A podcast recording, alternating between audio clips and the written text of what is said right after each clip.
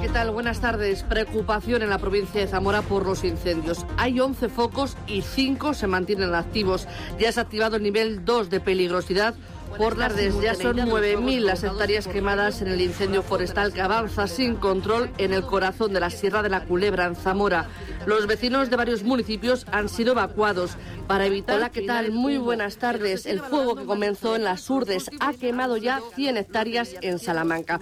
Estamos muy pendientes de cómo evolucionan los fuegos que afectan y la Asociación de Trabajadores de Incendios Forestales de Castilla y León denuncia que estos profesionales que se encuentran trabajando en los fuegos de la provincia de Salamanca no están siendo asistidos por el tren logístico del Infocal en el día de ayer. Hola, ¿qué tal? Buenas tardes. El fuego no da tregua a Castilla y León con cuatro grandes incendios forestales que se mantienen en nivel 2 un día más. El que más preocupa, el de los Acio, en Zamora, que sigue descontrolado. Las primeras estimaciones apuntan a 27.000 hectáreas. Buenas tardes. Castilla y León a merced del viento. La situación empeora en el incendio forestal de Cebreros en Ávila debido a los fuertes vientos cambiantes y a eso se suma que el fuego está avanzando por una zona abrupta y de difícil acceso. Ya son 4.000 las hectáreas arrasadas y el fuego vuelve ahora... El incendio de Boca de Huérgano a los pies del Parque Nacional de los Picos de Europa en León continúa avanzando tras quemar ya más tormentas. Castilla y León continúa un día más con temperaturas superiores a lo normal para esta época del año. La economía hoy en portada porque los incendios remiten se encuentran estabilizados. El presidente de la Junta no va a comparecer ante el Parlamento para informar de los incendios del verano hasta que finalice la campaña. Han votado en contra PP y Vox y desde el PSOE disparan. Patricia Gómez. El señor Alfonso Fernández Mañueco se niega a dar explicaciones políticas a los ciudadanos y ciudadanas de Castilla y León. Pero ojo, que lo mismo donde las va a tener que dar es en un juzgado, porque la, eh, la, Fiscalía ya ha abierto diligencias contra la Consejería de Medio Ambiente de la Junta de Castilla y León y contra el consejero, el señor Suárez Quiñones. Y minutos después, el PP recogía el envite y Ángel Ibáñez, viceportavoz, respondía. Demuestra una bajeza moral eh, que evidentemente no solamente no compartimos, sino que rechazamos de plano. Más les valdría que siguieran las indicaciones que ha dado eh, su propio líder eh, socialista, el presidente del gobierno. El Partido Socialista ha presentado ante la Fiscalía del Tribunal Superior de Justicia una denuncia por la gestión política de los incendios forestales de este verano. Su secretaria de organización, Ana Sánchez, considera evidente la negligencia. Eh, es evidente que hay una negligencia política manifiesta. Lo que queremos saber ahora es si también hay una negligencia penal y quién asume responsabilidades. Responsabilidades. Responsabilidades. Responsabilidades. En el verano del 2022, Castilla y León vio arder 95.000 hectáreas de su territorio. Una hectárea es un área de 10.000 metros cuadrados, una superficie que casi equivale a un campo y medio de fútbol. 133.000 campos de fútbol en llamas, antes llenos de bosque, de monte, de campos, de hábitats, de recursos, de agua, de casas, de trabajos, han quedado reducidos a cenizas. Pese a la inmensidad de la devastación, la gran mayoría de nosotros no lo vivimos en primera persona. Se han quemado zonas poco pobladas, lejos de la seguridad de nuestras ciudades. Hemos visto arder Castilla y León como hemos visto arder Valencia, Francia o Portugal, Australia o California, a través de la seguridad de nuestras pantallas. Las pantallas tienen la magia de transportarnos al centro de la noticia, pero con la misma inmediatez, un día los incendios desaparecen y el ojo de la atención pública desvía la mirada a una nueva actualidad, creando la engañosa sensación de que el problema ha desaparecido. Pero a veces algo nos toca y deseamos saber más y entender mejor. En este caso, fue un pequeño detalle lo que disparó nuestra empatía y también nuestra alarma, la foto de un bocadillo que un bombero forestal publicó en Twitter. A principios de julio, un bombero forestal que trabajaba en la extinción de un incendio en Villanueva del Conde, Salamanca, publica en Twitter la foto de un bocadillo miserable hecho con pan duro que les ha hecho llegar la empresa subcontratada por la Junta de Castilla y León para la que trabajan, y la acompaña con este mensaje. Desde las 7 de la mañana en el incendio de Villanueva del Conde, y esta es la comida que nos da la Junta de Castilla y León. Ah, y el pan es de ayer, y en 7 horas 5 litros para 7 tíos. Gracias, Alfonso Fernández Mañueco. Sois repugnantes. En estos días y los siguientes, más fotos de bocadillos paupérrimos compartidos por los forestales llenan las redes de estupor e indignación. ¿Cómo es posible que los profesionales que se están dejando la piel para combatir la peor oleada de incendios en décadas ni siquiera reciban una manutención digna en plena faena? Por desgracia, descubrimos que esta desatención, lejos de ser una excepción, solo es el signo visible de las penosas condiciones en las que llevan trabajando los forestales contratados por la Junta de Castilla y León desde hace años. Testimonio a testimonio, una sospecha, por no decir una certeza, contradice el relato que los gobernantes se están esforzando por imponer sobre la responsabilidad de los incendios. Quisiera eh, trasladar una evidencia y es que el cambio climático mata. Mata personas, como hemos visto, mata también nuestro, nuestro ecosistema. Sí, es Pedro Sánchez, en su visita del 18 de julio a las zonas calcinadas en Cáceres, esforzándose mucho por recalcar que es el cambio climático y no una mala gestión lo que ha destruido este verano nuestros montes. Fernández Mañueco, presidente de la Junta, y Suárez Quiñones, su consejero de Medio Ambiente, irán todavía más allá a la hora de sacudirse las responsabilidades de encima. Quiñones señala al ecologismo extremo como culpable y Mañueco se saca de la manga una trama de pirómanos cuya inexistencia ya ha quedado probada. Ambos hablan de las anomalías climáticas como las causantes.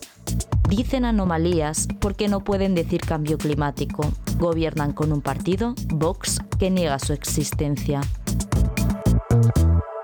Para conocer la verdad tras las mentiras, medias verdades y enfoques interesados que ofrecen los responsables políticos y sus medios afines, no se nos ocurre testimonio más autorizado que el de los bomberos forestales. Ellos han estado allí todo el verano, incendio tras incendio, piel con piel con las poblaciones afectadas y con los hábitats destruidos. Muchos llevan ya unos cuantos años de campañas a sus espaldas, algunos incluso décadas, como Daniel, el bombero de 62 años que falleció en el incendio de Osacio Zamora cuando se vio rodeado por las llamas. Llevaba 30 de brigadista. Entrevistamos por teléfono a Boris y a Juanón, y nos acercamos a la concentración que convocaron el 1 de octubre frente a las Cortes en Valladolid para reclamar sus derechos. Allí hablaremos con Manu y otros que ocultan su nombre y su rostro, pues su precariedad laboral pone muy fácil a sus empresas castigar al que no se calla la boca. Y lo primero que queremos saber es, ¿cómo han vivido esta campaña? ¿Cómo se encuentran de salud? Físicamente salimos, por así decirlo, machacados, bien machacados, pero también he de decir que con los años el trabajo va curtiendo a uno. Y lo que sí que me, me preocupa realmente es la, la cuestión mental sobre cómo salimos y volvemos de los incendios. Volver de un incendio puede ser muy duro porque uno ve cosas que, que vaya, no se la recomiendo ni a mis peores enemigos, como se diría. Ves masas forestales enteras negras, desoladas, ves jugarse a tus compañeros, jugarse el tipo, ves cómo se puede perder eh, las viviendas, las propiedades de la gente. Es, es duro. Ves cómo te trata la Junta, que eso es lo más duro a, veces. Y, y realmente somos el operativo en general es gente joven y uno se queda pensando qué demonios estamos haciendo con nuestros mejores años de la vida. Estamos, estamos arriesgando la vida por una tarea que realmente nos importa, nos parece buenísima y cuando la hacemos bien salimos con la cabeza bien alta y satisfechos pero realmente el trato que recibimos por parte de las administraciones, de nuestras empresas, pues muchas veces es lamentable. Bueno, pues la hemos vivido con mucho nerviosismo por el peligro que tanto que han vivido otros compañeros como el que hemos vivido nosotros en los incendios. Y sobre todo por cómo vemos que año tras año los incendios cogen una peligrosidad que antes no se veía. ¿Y física y mentalmente te encuentras bien? ¿Tienes alguna secuela de todo lo que has pasado, tú o tus compañeros? Cuando nos hemos visto envueltos en incendios de magnitud, en el que hemos tenido que estar trabajando días, pues sí, pues a lo mejor estar trabajando 3, 4 días, 12, 13 horas y tener que ir a un fisioterapeuta porque no puedes levantarte por la mañana. Ese fisioterapeuta imagino que va de tu bolsillo, ¿no? Efectivamente, sí, sí, de mi bolsillo. Obviamente en, algún incendio pues sí que ha habido gente que se ha ofrecido voluntaria, pero nada, que medios que no se hayan puesto pues la Junta o el Ministerio, nada, nada, en absoluto. Es decir, no estáis recibiendo ninguna cobertura médica especial por, vuestra, por vuestro trabajo, por la peligrosidad y por las consecuencias que tiene. Ni cobertura ni reconocimiento, ni siquiera nos reconocen nuestra profesión que eso conllevaría, por supuesto, pues que si tuviéramos a lo largo de los días una problemática, pues eso no lo cubriera nuestro trabajo, ¿no? pero no es el caso. Pues demasiado, o sea, muchísimo trabajo, hemos estado todos muy estresados, muy cansados, eh, no se nos reconocía nuestro trabajo, las condiciones tanto de habituallamiento como para descansos no se han cumplido y la gente ha estado trabajando muchísimas horas, echando un esfuerzo grandísimo. Pues para nada, es que el problema es que tengo compañeros que llevan trabajando ahí en la Sierra de Culebras 30 años y lo que dicen es que su impresión es que llevan 30 años para nada, porque se ha perdido todo. Pero la gente no se da cuenta del sufrimiento que es estar ahí dentro Jornadas de trabajo abusivas, extenuantes, una peligrosidad que deja secuelas físicas y conlleva riesgos mortales, ninguna cobertura sanitaria especial, situaciones de estrés al límite, mientras la Administración no les reconoce como bomberos, porque darles esa categoría laboral no les permitiría explotarlos. Para la Junta de Castilla y León, estos hombres y mujeres que se dedican a apagar fuegos todo el verano solo son peones forestales. La gran mayoría de ellos serán despedidos una vez termine la campaña y no volverán a ser contratados hasta el verano siguiente. Sin embargo, muchos de ellos regresan un año tras otro y la pregunta obvia es ¿por qué vuelven con semejantes condiciones laborales? Me enganchó por, los compañeros. Las relaciones laborales que se dan en una cuadrilla de incendios, o al menos en la mía, eh, son de envidiar eh, por así decirlo, me encontré con la solidaridad, con, con lo más horizontal a la hora de organizarnos. Eh, es decir, la cuadrilla con la que trabajo, por así decirlo, es que es mi, mi, familia. Mi segunda familia está aquí en casa, pero mi familia es la gente con la que trabajo ahora mismo. Eh, trabajamos en unas condiciones que te llevan al extremo muchas veces, física y mentalmente entonces creas una conciencia de grupo y de equipo importante, eh, pero sobre todo es, algo muy, muy vocacional y que además engancha.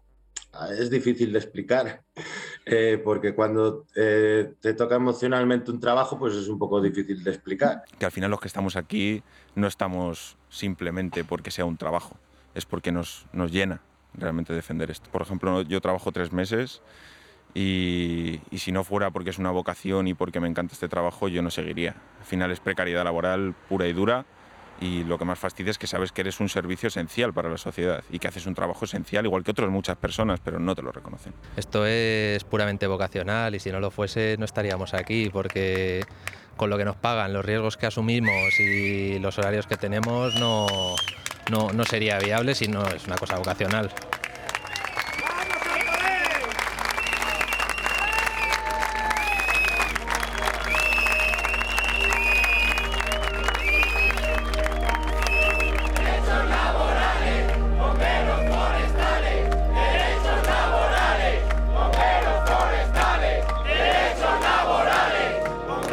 Podría pensar que al final sus reivindicaciones no buscan más que mejorar sus condiciones laborales, es decir, el beneficio de su colectivo para trabajar en aquello que les gusta. Desde luego, para nosotros esa razón ya sería más que suficiente para apoyarlos, pues realizan un servicio esencial para la sociedad que debería ser justamente reconocido.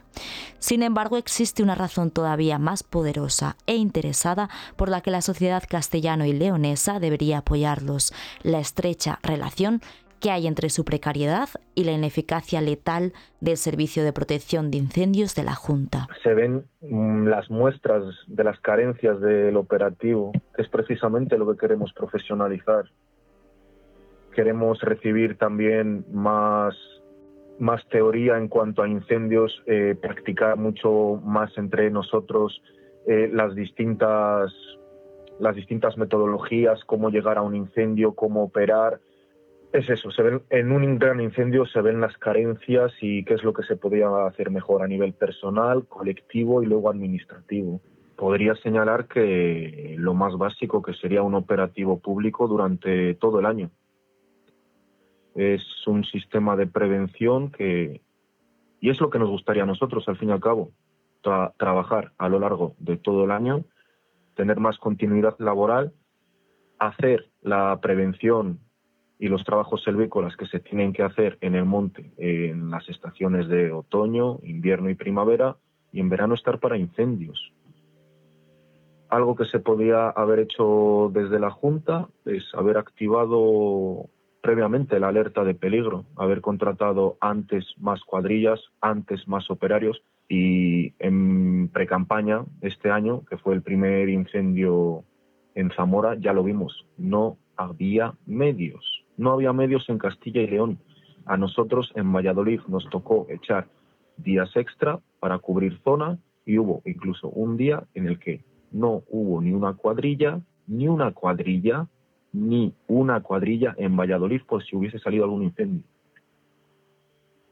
Mientras tanto estaba nuestro dirigente Mañueco tuiteando de que sí, el operativo está al completo, de que no hace falta más y no corresponde a la realidad. Lo que decíamos antes, nos basamos en las cuestiones materiales y ellos están en un idealismo, están, no sé, es pura ficción lo que relata esta gente. Eh, a ver, hay, un factor determinante y, y, que es la despoblación del medio rural. Y ahí sí que tiene que ver mucho la, la clase política. Eh, con, con, las políticas que se han ido llevando a cabo en los últimos años que han conseguido echar a la gente de los pueblos. Eh, con lo cual, antiguamente el monte estaba en uso porque, bueno, no se puede decir que hay montes limpios o montes sucios, sino pues que hay, son montes en uso o en desuso. Porque, bueno, la, la maleza crece, entonces no es que el monte sea, esté sucio, es que es así, el monte.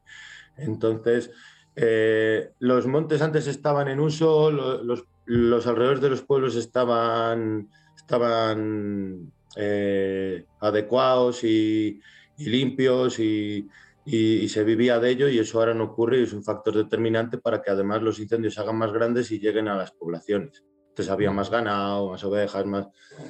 Y luego otro, otro factor determinante que es el, una estabilidad laboral para quienes trabajan en la prevención y la extinción de incendios, que estén todo el año trabajando, sobre todo para suplir esta carencia que, que ocurre por, por, la despoblación.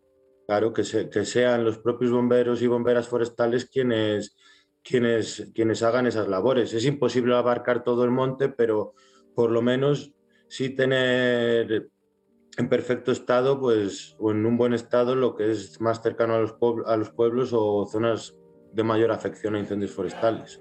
Sin prevención, imposible extinción. Sin prevención, imposible extinción. Sin prevención, imposible extinción. Pues hombre, es una cosa muy sencilla, no levantarse ingeniero para saber que 4.000 personas gestionan más monte que cero personas, que es la que están gestionando monte ahora mismo en invierno. Entonces, pues eh, cuando te viene un fuego, eh, lo suyo es que un cortafuego sirva para apagarlo, no para avivarlo, como es el caso de algunos sitios en los que se encuentran jarales de dos metros que, son imparables, vamos.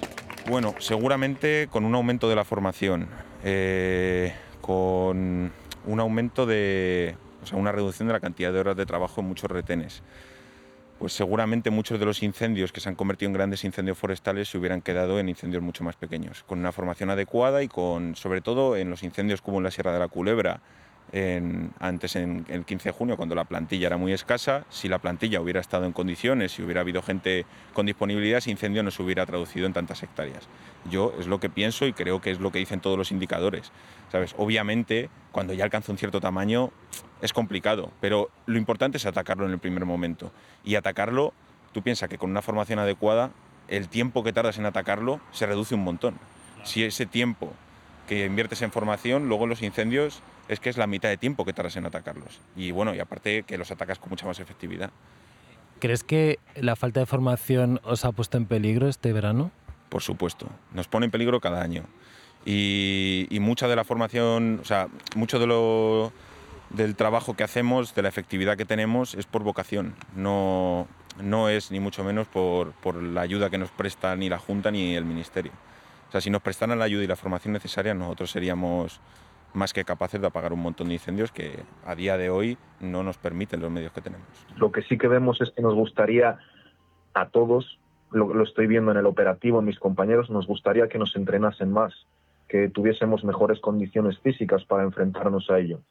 Eh, es, es, algo que venimos solicitando desde hace mucho tiempo, formación en este aspecto, en, en, el, en la protección de pueblos, en el trato con las personas.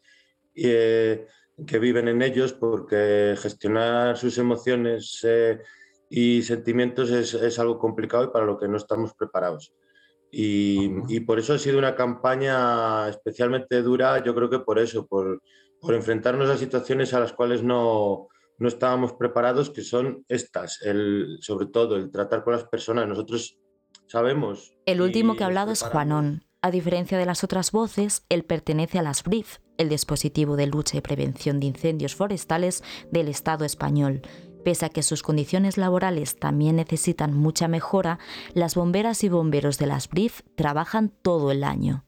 Pues eh, básicamente las labores preventivas de, limpieza de monte. Pues nos dedicamos a, realizar fajas cortafuegos en, zonas de especial importancia, digamos, o, cercanas a donde tenemos nuestras bases realizamos quemas prescritas también, que, quizás es la parte más desconocida dentro de la prevención, es, el uso del fuego. Usamos fuego para, para crear discontinuidades y zonas de apoyo para, para cuando pueda llegar un, incendio a... Frente a, este modelo estatal, la eh, Junta de Castilla y León apuesta desde hace años por subcontratas a través de la empresa privada.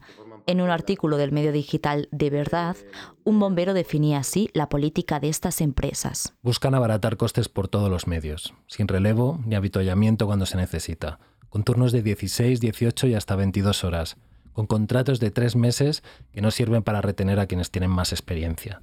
A muchos de los que trabajan en Castilla y León se les da una formación de 14 horas y se les manda a trabajar a los peores incendios que hemos vivido en una década. La situación del material de protección es lamentable, los equipos de protección personal son de mala calidad, nos los entregan rotos, con cascos que son de obra, somos contratados en calidad de peón forestal, incluso de jardinero, para quedar fuera del estatuto. Un peón, como aparece que somos, no tiene por qué estar expuesto a gases cancerígenos de la combustión, así que cualquier enfermedad respiratoria por exposición a esos gases tóxicos no está contemplada en nuestro convenio.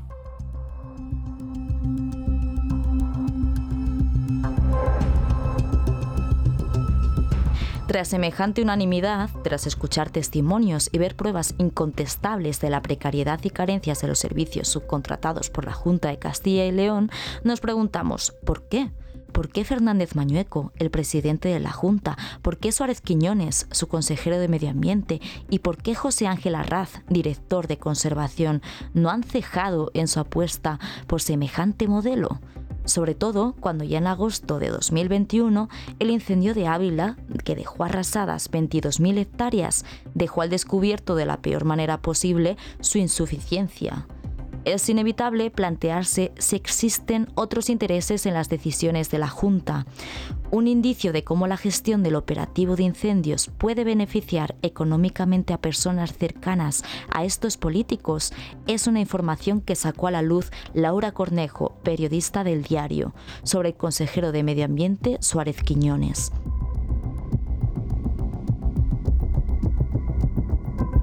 Cornejo aportó pruebas de que Quiñones había adjudicado el contrato de la externalización de la comunicación del operativo de incendios por valor de 100.000 euros a la pareja de uno de sus cargos de confianza, después de presentar una licitación con exigencias administrativas y plazos tan imposibles de cumplir que el concurso quedó desierto unas exigencias que, según Cornejo, la empresa amiga de Quiñones que se ha llevado el pastel tampoco está cumpliendo.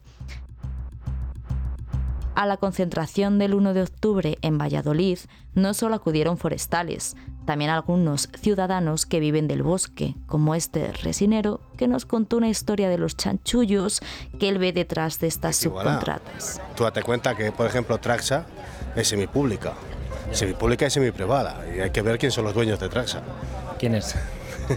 Yo es que no me acuerdo. Son los propios ingenieros, los propios políticos y todas las cosas. Y todo eso va subvencionado luego con dinero de Europa.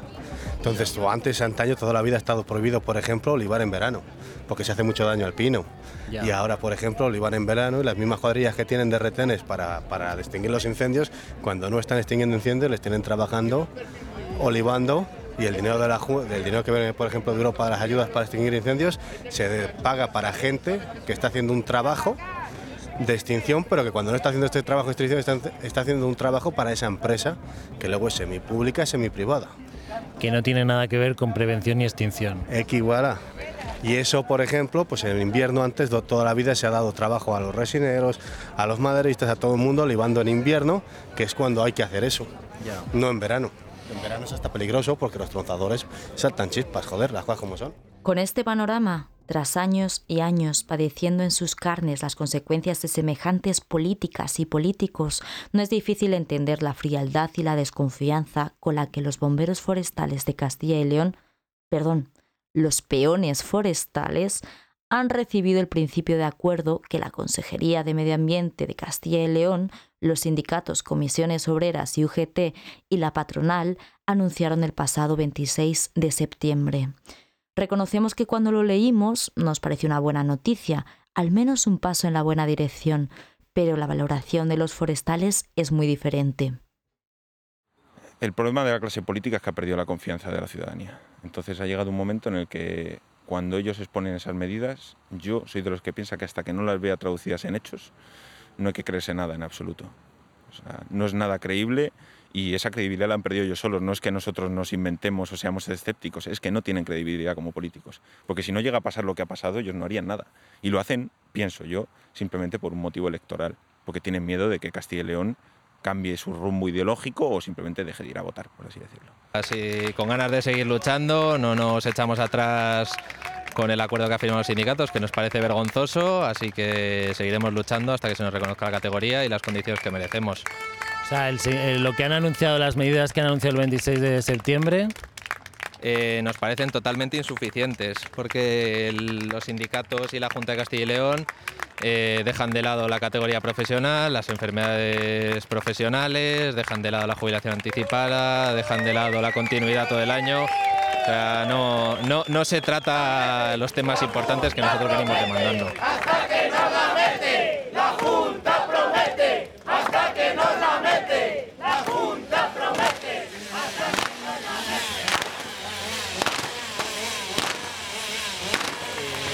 ¿Alguna imagen que se te haya quedado clavada, alguna experiencia que se te haya quedado clavada en estos meses tan intensos que habéis pasado al pie del cañón?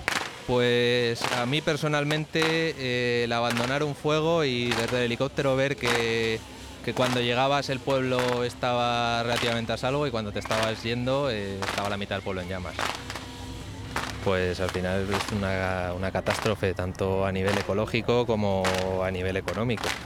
Hay un montón de familias que han perdido su modo de vida, hemos perdido unas masas consolidadas que no se van a recuperar y que nosotros no vamos a volver a ver cómo estaban.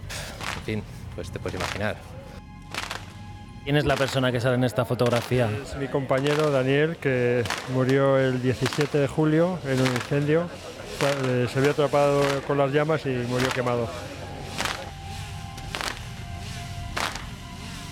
Ima- imágenes como tal se nos han quedado el ver, ver eso, la impotencia de la gente de los pueblos en general, en todos los incendios en los que hemos ido. Eh, que, claro, que, ellos veían que el fuego se acercaba y que a pesar de todo lo que estábamos dando, pues se seguía acercando el fuego. Bueno, yo creo que esas imágenes de la gente de las poblaciones pasándolo tan mal, al final yo creo que es un poco lo que se, lo que se nos queda. Y bueno, yo luego el, el- día de la muerte del compañero de, del dispositivo de la Junta de Castilla y León, del bombero forestal manguerista, ese día cuando recibimos la noticia, pues bueno, te quedas, no es compañero tuyo directo, pero, pero no, no, no estábamos bien ese día.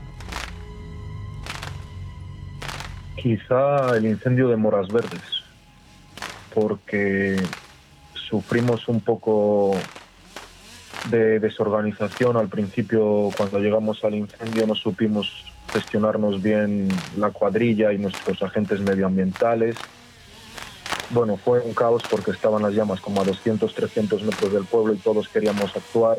Había muchos medios y en un primer momento sí que nos desorganizamos un poco. Vimos, personalmente vi cómo pudo haber acabado aplastado un agente medioambiental bajo una Charlie, que es un camión de, de incendios al fin y al cabo. Eh, vi a un chaval de mi cuadrilla con 19 años saltarse una valla de espino, obligado, obligado completamente, no, no, no, no voy a entrar más en detalles, pero dices, un chico de 19 años que se tenga que lanzar con la manguera hacia las llamas en un vallado y si tiene que retroceder se nos queda allí. Y ves cosas espeluznantes que te ponen la piel de gallina y dices, justamente dónde demonios nos meten, les parece el infierno.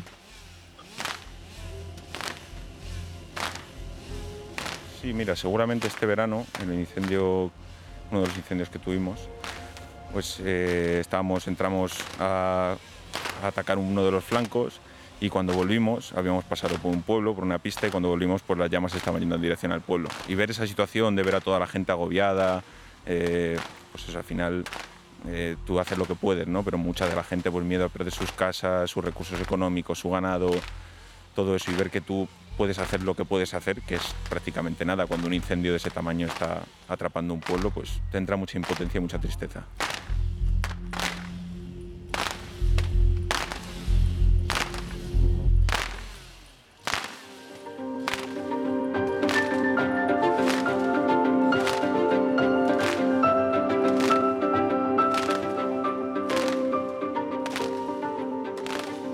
Existe una expresión en castellano, apagar fuegos. La usamos para referirnos a un esfuerzo que solo ataca la emergencia pero no soluciona la raíz del problema. Y eso han hecho nuestras bomberas y bomberos forestales hasta ahora, apagar fuegos. Y sin duda ese es su trabajo, pero solo una parte y quizás no la más importante. La más importante debería ser prevenirlos. Porque una sociedad que no se adelanta a los desafíos que tiene por delante está condenada a vivir apagando fuegos, corriendo de incendio a incendio cuando ya es demasiado tarde para salvarnos de las llamas. ¿Cómo será el próximo verano en los montes y campos de Castilla y León? ¿Y los siguientes? ¿Nos los pasaremos de nuevo apagando fuegos? ¿O habremos aprendido a prevenirlos? La emergencia climática es un hecho. Se está cobrando vidas y devorando zonas enteras de nuestro territorio.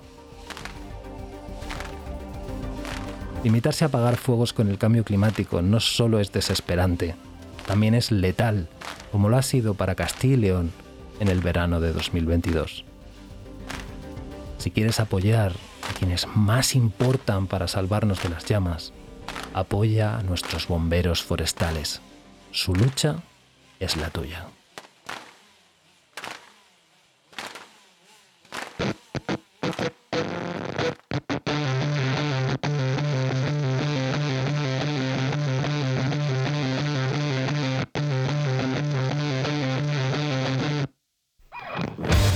Raquel Reyes Martín. Y yo soy Miguel Espigado. Viva el Vacío es un podcast independiente sobre políticas, culturas e identidades alternativas en Castilla y León. Síguenos donde estés escuchando esto o a través de Instagram y Twitter. Tu apoyo y difusión es fundamental para que nuestro esfuerzo tenga sentido. Terminamos dando las gracias a los periodistas de Radio 5, El Diario, Público y otros medios afines y cuentas de Twitter por su cobertura de Castilla y León, de la que aquí nos hemos aprovechado. Gracias también a Boris, a Juanón, a Manu y al resto de forestales que hablaron con nosotros. Ellos y ellas representan lo mejor que tenemos. ¡Ah! Y... ¡Viva el vacío! ¡Viva el vacío! ¡Viva el vacío!